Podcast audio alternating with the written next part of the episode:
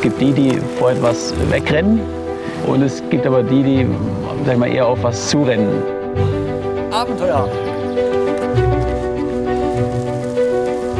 Ich habe das Gefühl, ich bin schon in Sibirien.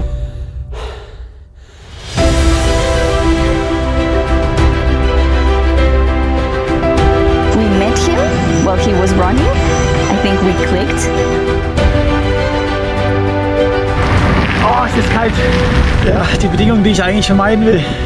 Aber ich habe nicht wirklich eine Alternative, als hier durchzufahren.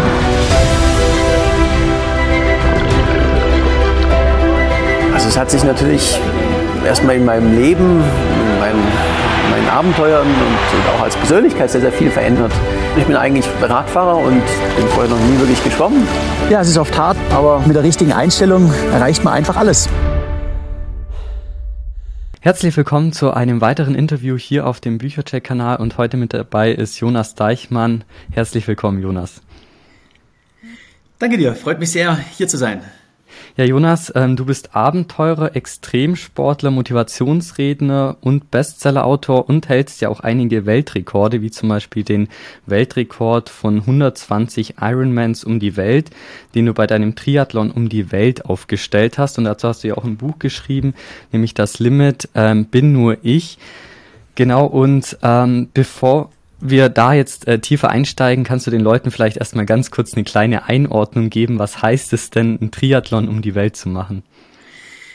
Ja, sehr gerne. Also ich bin ursprünglich Fahrradfahrer, habe erst verschiedene Fahrradweltrekorde die letzten Jahre aufgestellt und äh, wollte dann nochmal eine ganz neue Herausforderung haben neue Disziplin. Ich habe, ähm, wer war ein Profi-Radfahrer, gewissermaßen ein guter Läufer, habe Seepferdchen gehabt. Also warum nicht ein Triathlon? Und wenn schon richtig, dann, dann einmal um die Welt. Hat so noch keiner gemacht. Das ist immer ein sehr guter Grund, das zu tun.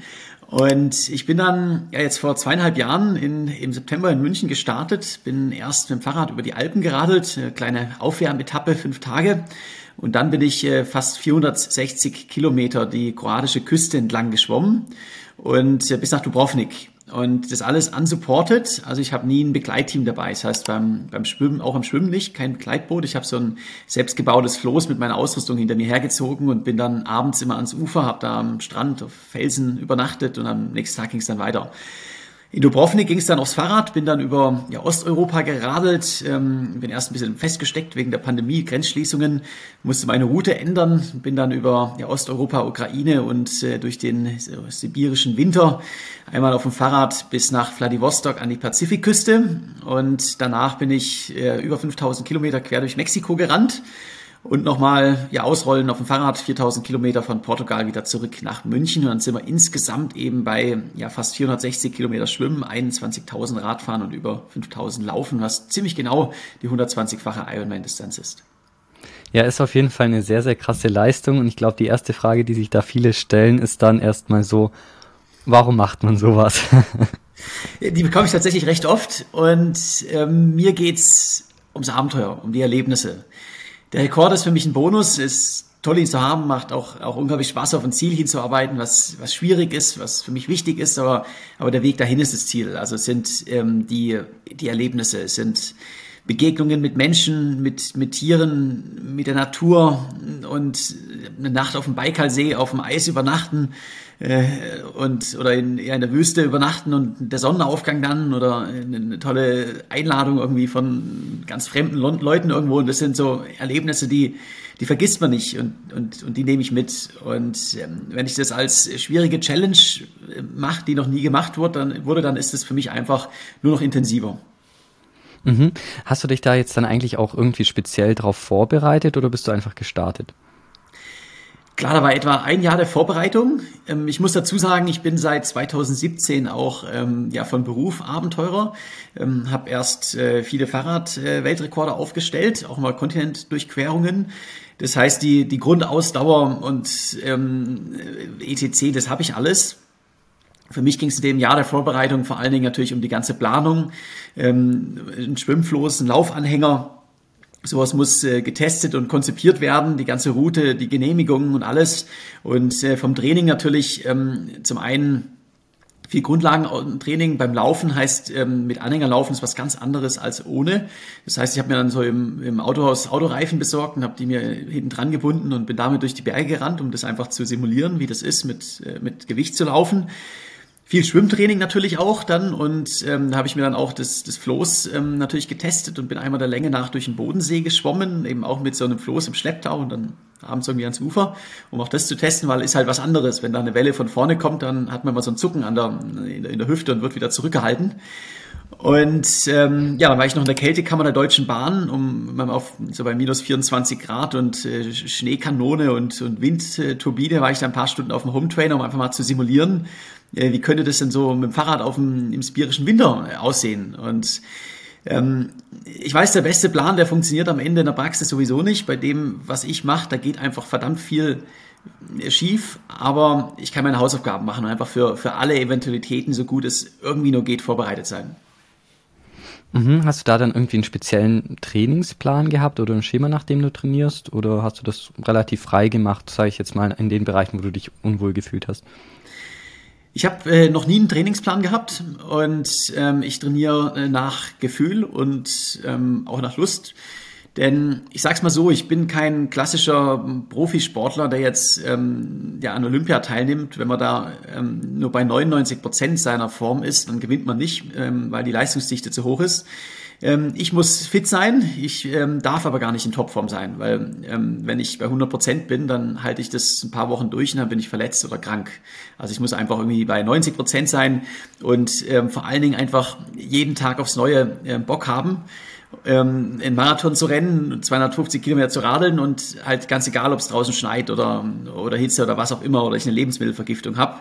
Und ähm, das heißt, es geht nochmal viel, viel mehr einfach um das, um die Motivation. Und mein Leben ist unterwegs so diszipliniert, entbehrungsreich, dass ich einfach im, im vorher auch in der Vorbereitung keinen Trainingsplan habe, sondern einfach Fokus ganz, ganz viel Sport machen und ähm, Grundlagentraining und, und das mache ich auch immer sehr, sehr gern. Also ich komme auf meine 50.000 Radkilometer, bin ich die letzten Jahre immer gekommen und ähm, ja, mache dann so ein bisschen schwimmspezifische Sachen, aber jetzt nichts mit Plan.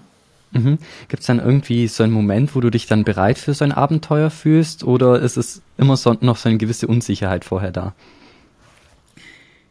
Ich fühle mich ähm, ja bereit fürs Abenteuer oder ich weiß, dass ich bereit sein werde in dem Moment, wo ich mich dafür entscheide. Und ähm, da es halt auch viele Dinge, die müssen noch ähm, geregelt werden. Und ähm, ich weiß aber, dass das klappt. Und ähm, ich weiß, wenn ich an der Startlinie stehe, dann, dann, dann es auch kein Zurück mehr. Jetzt geht es einmal um die Welt und das, das klappt doch irgendwie. Also dieser Moment des Losfahrens ist was ganz Besonderes, weil dann, dann fällt der, ja, der Druck und alles auch von einem ab.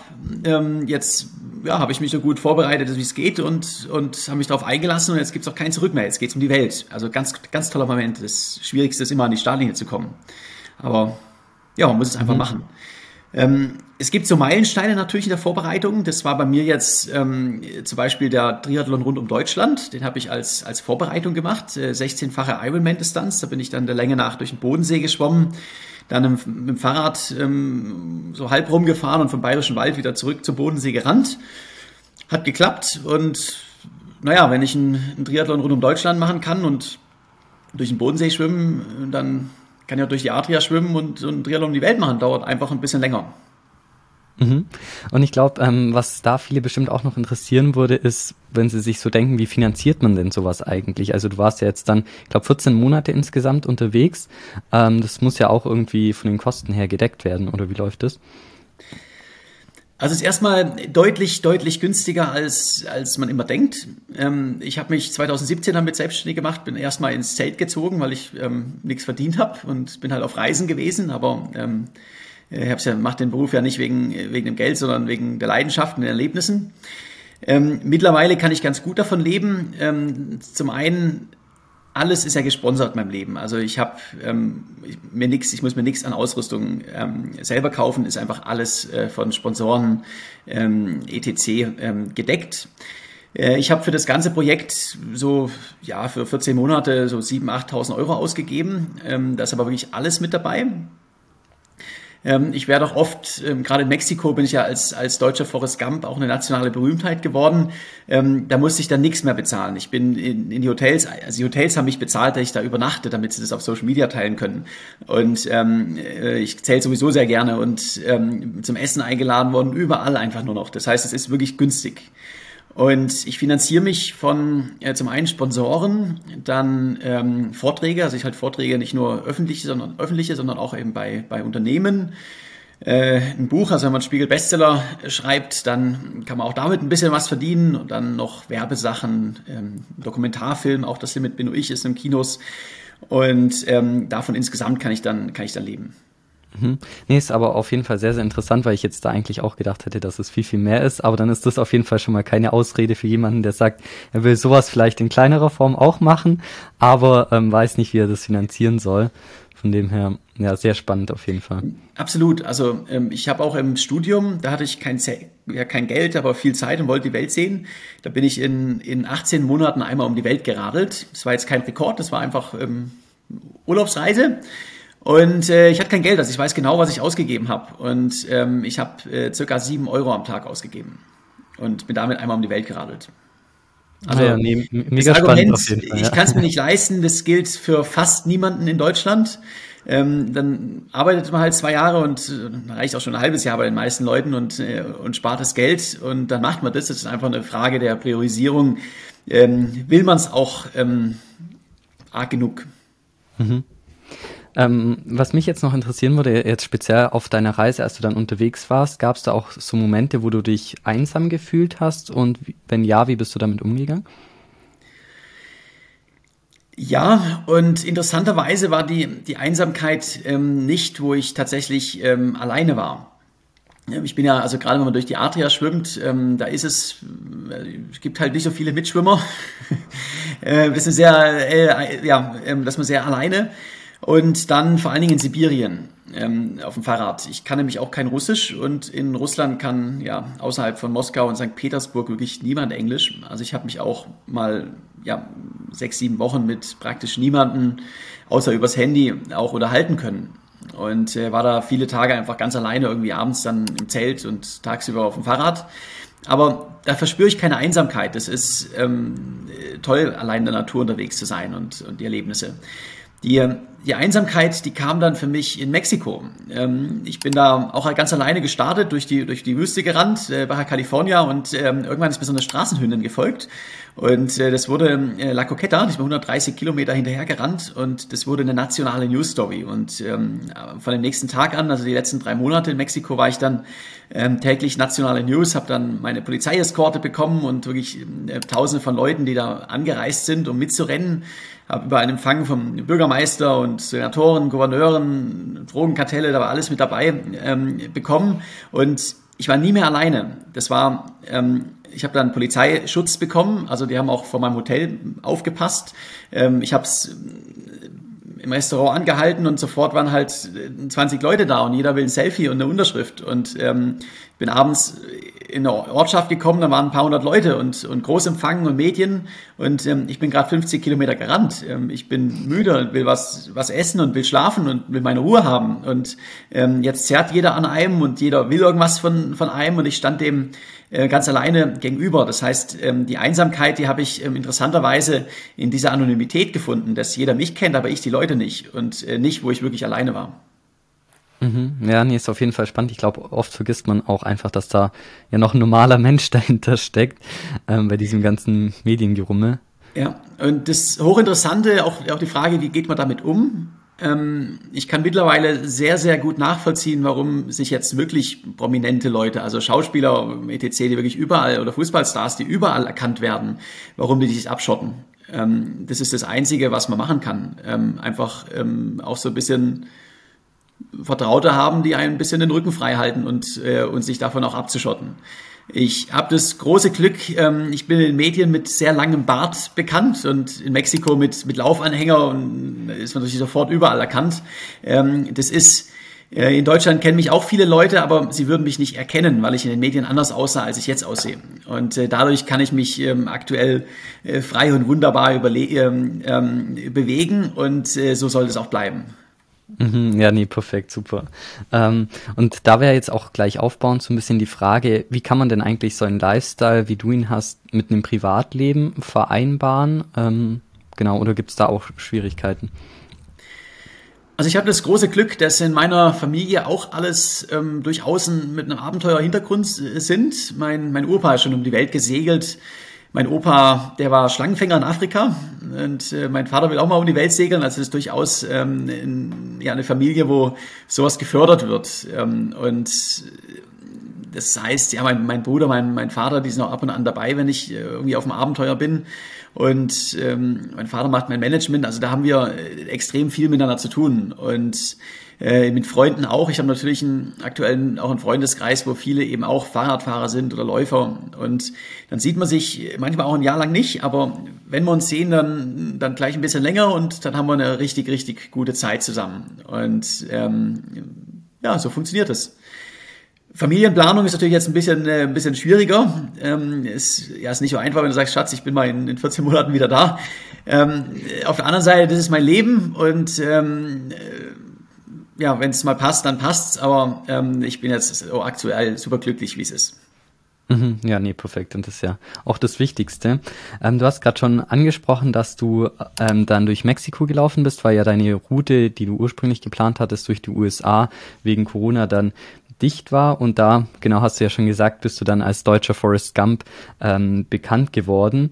Und was du ja in deinem Buch ausschreibst, ist der Jonas-Effekt. Ähm, vielleicht kannst du da ähm, auch mal kurz drauf eingehen. Was ist das Ganze und was glaubst du, wodurch wird er auch ausgelöst? Also den, den Begriff, der kommt vom Roberto äh, Lira, das war mein Kameramann in, in Mexiko.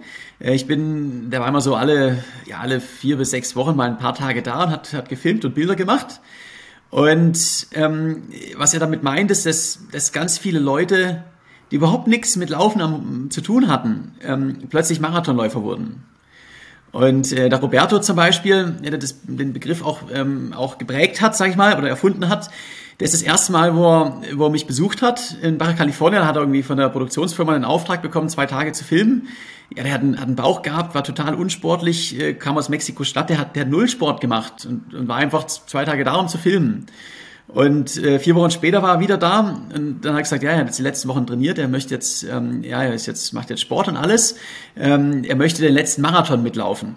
Und ähm, von da an, das habe ich irgendwie drei, vier Mal noch besucht, ist er immer, hat einen halben Tag gefilmt, einen halben Tag ist er mitgelaufen.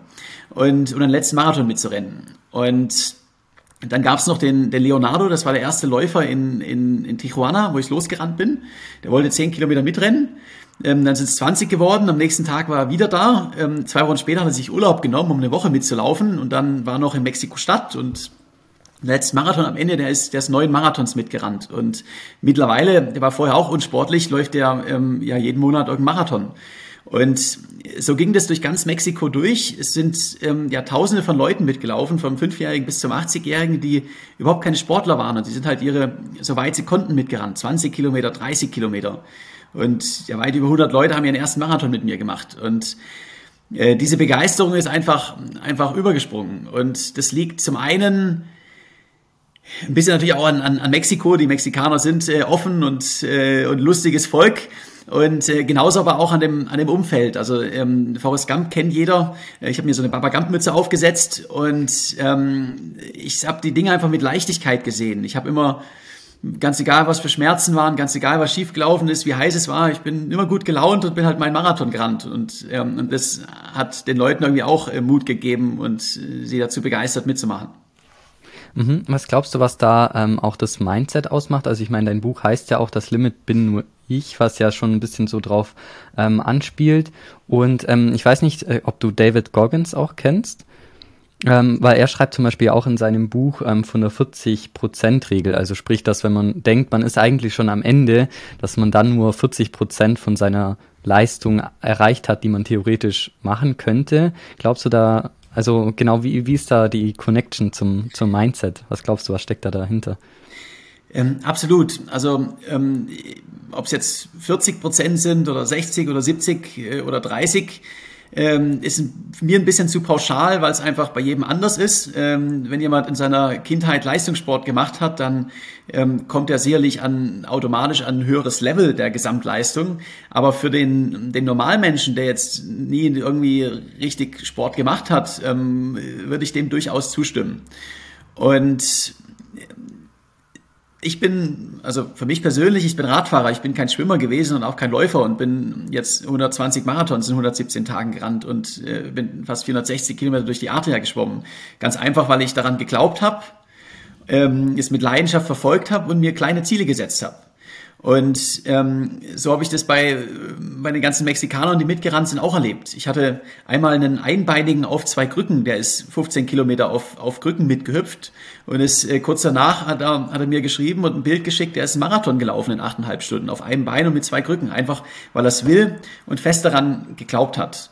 Und ähm, ich stelle oft bei Vorträgen die Frage, ähm, wer von euch kann morgen einen Marathon rennen?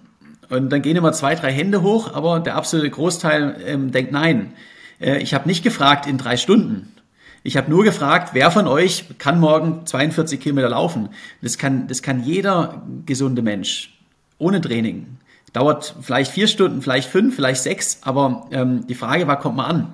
Und ähm, es ist, ja, wenn man was, äh, was im Kopf hat, was noch nicht gemacht wurde, was ähm, einen so ein bisschen überwältigt, dann, dann ist es einfach einfacher, es nicht zu tun. Es ist einfacher, in der Komfortzone zu bleiben. Aber ähm, das Schwierigste ist, an die Startlinie zu kommen. Und wenn man, wenn man das macht, wenn man diesen ersten Schritt macht und sich darauf einlässt, dann ähm, ja, ist so viel mehr los, so viel mehr möglich und, und die Projekte wachsen dann einfach. Aber man muss es einfach machen. Mhm. Hast du da auch irgendeinen Tipp, äh, den du anwendest, wenn du eigentlich auch schon selber so das Gefühl hast, du bist jetzt am Ende oder du hast irgendwie keine Lust mehr, es geht nichts mehr? Wie motivierst du dich dann trotzdem noch weiterzumachen? Also erstmal an sich ist ja ein Tiefpunkt ähm, was Positives, weil das, das heißt, jetzt, kannst, jetzt wird es auch wieder besser. Ja, auf jeden Tiefpunkt folgt ein Hochpunkt. Und ein ganz, ganz wichtiger Punkt ist äh, kleine Ziele haben. Also man darf sich einfach nicht entmutigen lassen von dem, was noch kommt. Ein guter Marathonläufer, der läuft in seinem Kopf keine 42 Kilometer, sondern 42 mal einen. Und ähm, ich bin, wo ich losgerannt bin, nach meinem in Mexiko, ich bin ja sieben Monate vorher nicht gerannt, bin ja nur geradelt und, und geschwommen. Also ich habe die Ausdauer, aber halt ähm, als in andere Muskeln. Ich bin dann nach dem ersten Marathon, äh, ich musste mich am Geländer hochziehen ins Restaurant und bin am nächsten Morgen aus dem Zelt raus und ich bin, bin halt losgehumpelt. Also ich konnte kaum noch laufen. Und wenn ich mir dann denke, hey, du hast jetzt einen Marathon und 119 kommen noch, das ist, ja, ist geil. Aber ähm, ich habe eben immer gedacht und vorher geschaut auf Google, wo, wo gibt's ein Restaurant, wo gibt's Schokoriegel. Ähm, Tankstelle ist nicht mehr so weit weg und ähm, ja, und da gehe ich dann hin, habe meine Tacos, mein Schokoriegel und, und 400 Schokoriegel später war ich dann in, in Cancun. Also ich habe einfach ein, ein, großes Ziel gehabt und habe es immer in ganz kleine heruntergebrochen. Und der, der Weg zur nächsten Tankstelle, zum nächsten Restaurant, zum nächsten Schokoriegel, der war nie weit und das geht ja immer. Und äh, das ist die große Kunst, dass man sich nicht von dem ganzen Großen ähm, entmutigen lässt. Das ist eine, eine Vision, das ist immer positiv, das visualisiere ich mir auch. Und ähm, im Tagesgeschäft Ziele herunterbrechen. Und äh, man muss die Ziele sehen, bevor man da ist. Und ja, wir brauchen unseren persönlichen Schokoriegel, also irgendwas, was uns motiviert und antreibt. Mhm. Ähm, äh, hast du da auch ein Learning oder mehrere vielleicht, auch die du jetzt aus deiner ganzen Reise rausgezogen hast? Ja, ich habe äh, viele Learnings natürlich und ähm, eins ähm, für mich persönlich jetzt, was ähm, ich meine, ich mache das seit seit fünf Jahren beruflich, also ich habe vieles in Sachen Motivation, ETC schon gelernt. Ähm, was für mich trotzdem nochmal eine Riesenbestätigung war, ist ähm, ganz einfach, ähm, ich bin mein ganzes Leben lang Radfahrer gewesen, aber in keinster Art und Weise ein Schwimmer und auch nur ein Hobbyläufer. Und jetzt habe ich einen Rekord für die längste Solo-Schwimmstrecke ähm, äh, ohne Begleitboot als, als Nichtschwimmer mit einfach ein, ein paar Monaten Training. Und es zeigt, ähm, ja, ein breites Kreuz, eine, eine gute Schwimmtechnik, ähm, das hilft absolut. Aber je weiter und schwerer es wird, äh, ist es einfach eine Frage von, vom Kopf, vom Mindset. Man, man muss es einfach, einfach wollen und, und fest daran glauben. Und das ist auf so viel übertragbar. Also ähm, daher habe ich auch andere Projekte für die Zukunft noch, die jetzt nichts mit Radfahren zu tun hat. Vielleicht mal ein, ja, ein, ein, ein Südpol oder mit einem Ruderboot über den Atlantik. Da kann man so viele Sachen machen und da muss ich kein Ruderer sein. Da bereite ich mich ein halbes Jahr vor und ähm, ja, mit, dem, mit der richtigen Einstellung geht's. Man muss es einfach ja, positiv sein und, und sich kleine Ziele setzen. Mhm. Hast du auch vielleicht schon mal irgendeine Niederlage erlebt, wo du dann gemerkt hast, okay, da geht's jetzt gar nicht mehr weiter, also wo auch du dann aufgeben musstest? Also ich sag's mal so, ich habe alle meine großen Projekte bisher geschafft. Ähm, bei dem Triathlon rund um die Welt ähm, musste ich meine Route öfters ändern. Also einfach wegen, war Corona, Grenzen waren zu. Äh, ich bin öfters stecken geblieben. Was äh, nicht geklappt hat bei diesem Projekt war, ich wollte ursprünglich auch mit dem Segelboot äh, über die Ozeane ähm, und bin dann ja am Pazifik angekommen und ähm, die Seegrenzen waren alle zu. Also es, äh, ich habe alles probiert, aber ähm, naja, wenn, wenn keine Schiffe fahren, dann ist es schwierig, ähm, per Anhalter irgendwo mitzufahren. Ähm, das hat also am Ende nicht geklappt. Ähm, war letztendlich ja schade, aber ich habe gemerkt, okay, das ist einfach Bürokratie, ähm, geht nicht. Und ähm, dann abhaken, loslassen und schauen, wie komme ich jetzt trotzdem um die Welt, wie kann ich mein ähm, Hauptziel, ja, Triathlon um die Welt beenden. Und das hat dann auch geklappt. Mhm. Ja, nee, schön auf jeden Fall. Ähm, und was würdest du auch sagen, was war vielleicht so das beste Erlebnis auf deiner Reise?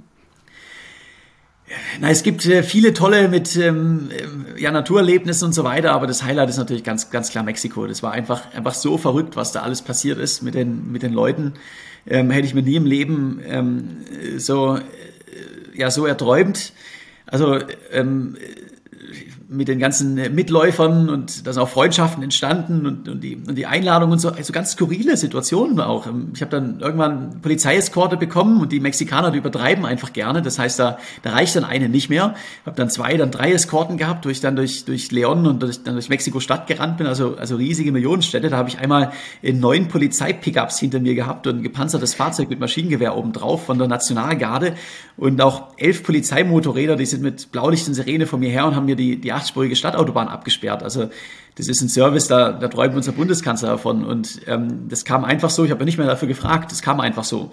Und, ähm, und, und jeden Tag irgendwas Skurriles. Sie sind auch mitgerannt mit mir und ich habe plötzlich eine äh, ja, 15 ähm, Polizisten mit Maschinenpistole in der Hand ähm, geha äh, ähm, gehabt, die neben mir hergerannt sind und irgendwelche Lieder gesungen haben. Und das sind so Situationen, kann man sich gar nicht vorstellen, dass mal passiert im Leben. Und ähm, das war, ja, ist einfach unvergesslich.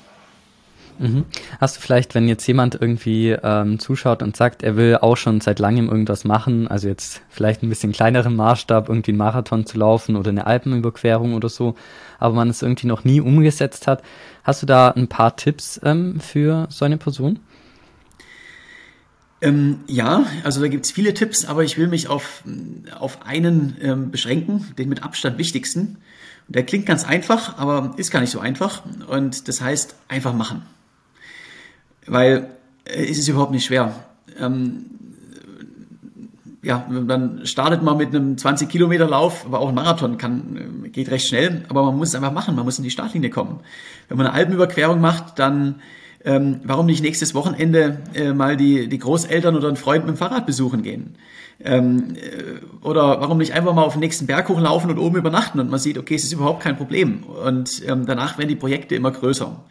Das, ähm, das Wichtigste ist nur, man, man macht's, weil immer was dazwischen kommt. Ich hab, ich kenne viele Leute, die, die haben seit einem, seit einem Jahr jetzt ihr Zelt und ihren Biwaksack liegen und haben immer noch nicht ihre erste, ähm, ihren ersten Overnighter gemacht, weil, weil immer irgendwas dazwischen kommt.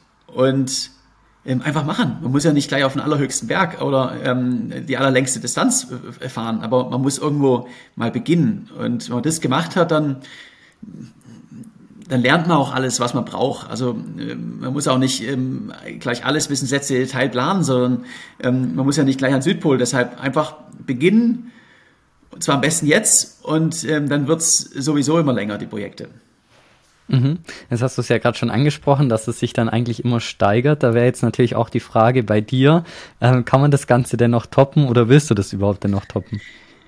Ähm, auf jeden Fall. Also ich muss auch klar sagen, mir geht's nicht um um höher, weiter, schneller, ähm, sondern mir geht es um neue Erfahrungen, mir geht es um persönliche Herausforderungen. Ähm, es muss auch nicht immer jetzt ein Fahrradfahren oder Triathlon sein, sondern ich bin einfach offen für alles, was irgendwie mit Abenteuer zu tun hat. Und ähm, ich habe auch schon ein neues Projekt. Ähm, ich bin jetzt dieses Jahr noch im, jetzt im Frühjahr einfach mit vielen Vorträgen beschäftigt. Es kommt auch im Anfang März noch ein neues Buch raus, was ich jetzt gerade äh, noch mit viel mit zu tun haben. Der, der Schokoriegel-Effekt ist eben ähm, genau so ein, so ein Buch, wo es um den Mindset dahinter geht, wie man sowas schafft und wie man es auch aufs, aufs ja, Privatleben oder Berufsleben übertragen kann. Und ähm, ja, und dann geht's für mich im, im Juli für, auf ein fünfmonatiges Projekt. Das ist aber noch streng geheim und dann kommt 2024 die nächste Weltumrundung. Ah, okay, aber da kannst du wahrscheinlich auch noch keine Details verraten, oder? Nee, alles streng geheim. Also ich, ich sag's nur so, es ist auf eine, auf eine neue Art und Weise, wie es so noch nicht gemacht wurde. Okay, ja, nee, da lassen wir uns auf jeden Fall dann überraschen. Ähm, und jetzt vielleicht noch so eine abschließende Frage. Ähm, könntest du dir denn auch, also, ja, was glaubst du, wie lange du sowas denn insgesamt durchziehen kannst, bis du dich dann irgendwann mal zur Ruhe setzt? Also ich bin jetzt 35. Oder denkst du, du wirst immer aktiv bleiben? Auf jeden Fall. Ich bin jetzt 35, das ist allerbestes Abenteureralter. Ich habe den großen Vorteil, was ich mache, ist äh, ultra, ultra, ultra Langdistanz. Ähm, bei einem Profisportler äh, mit Mitte 30, ähm, also bei einem Sprinter, nähert man sich definitiv dem Karriereende, weil einfach so die, die Schnelligkeit dann nachlässt. Ähm, Im Ultra-Langdistanzbereich kann man definitiv auch bis Ende 40 oder sogar Anfang 50 ähm, Weltklasseniveau haben. Das heißt, ich habe noch ein, noch ein paar Jahre. Ich würde sogar sagen, ähm, auch wenn ich jetzt von der Endschnelligkeit langsamer werde, die Erfahrung ähm, macht es weg. Ich bin, ähm, was das angeht, noch gar nicht auf meinem Höhepunkt, so der ist irgendwo bei 40 oder so erreicht. Und ähm, auch dann, ähm, ja, ich bin auch Leistungssportler, aber ich bin eher Abenteurer, weil es geht nicht um die reine Leistung, sondern um die Erlebnisse. Und solange ich mich äh, neu erfinde und einfach kreativ bin, Projekte mache, die, die interessant sind für die Leute und ähm, darüber ein Buch schreibe, dann kann ich da auch mit, mit 60 noch Sachen machen und davon leben. Also man kann auch ähm, ja, um, um die Welt segeln oder auf einer einsamen Insel leben und, und darüber eine tolle Story ähm, machen. Und da muss man, da muss man keine 50 für sein, sondern es geht auch noch, wenn man älter ist. Daher, ähm, ich kann mir nicht vorstellen, nochmal in ja, einen klassischen Beruf zurückzuwechseln. Da gefällt mir das aktuell einfach viel zu sehr. Und äh, wie die Zukunft aussieht, weiß ich nicht, aber ich werde habe jetzt keinerlei, keinerlei Ambition, ähm, ja, Vorstellung, dass ich in den nächsten 10 oder 20 Jahren ähm, was anderes mache. Mhm. Ja, nee, auf jeden Fall sehr, sehr inspirierend, auch für Leute, die sowas vielleicht ja schon selber mal in einem kleineren Maßstab irgendwie machen wollten, aber noch nie gestartet sind. Ähm, jetzt ist es ja so, genau, ich habe schon angesprochen, du hast äh, ein Buch geschrieben oder mehrere eigentlich sogar. Ähm, es kommt jetzt noch eins raus. Du ähm, hältst auch Vorträge, also jetzt äh, zum Beispiel im Februar sind ja Vorträge in Stuttgart oder auch in München. Du hast einen Kinofilm rausgebracht. Ähm, genau, vielleicht ähm, ja, oder wo, wo findet man dich sonst noch so, wenn man irgendwie ähm, dich verfolgen möchte? Ja, natürlich äh, auf Instagram und äh, Facebook einfach meinen Namen eingeben, äh, YouTube auch, ähm, dann findet man mich gleich an äh, oben. Und äh, Webseite jonasdeichmann.com gibt's auch alle weiteren Informationen. Und ja, ansonsten gibt's eben Bücher, äh, einen Film, Vorträge und dann ab Juli wieder ein neues interessantes Projekt. Mhm, da sind wir auf jeden Fall sehr, sehr gespannt dann drauf, was es am Ende wird und was du dann auch 2024 geplant hast. Ähm, also vielen, vielen Dank an dich, Jonas. Und ähm, ja, wir sind gespannt, was die Zukunft noch alles bringt. Danke.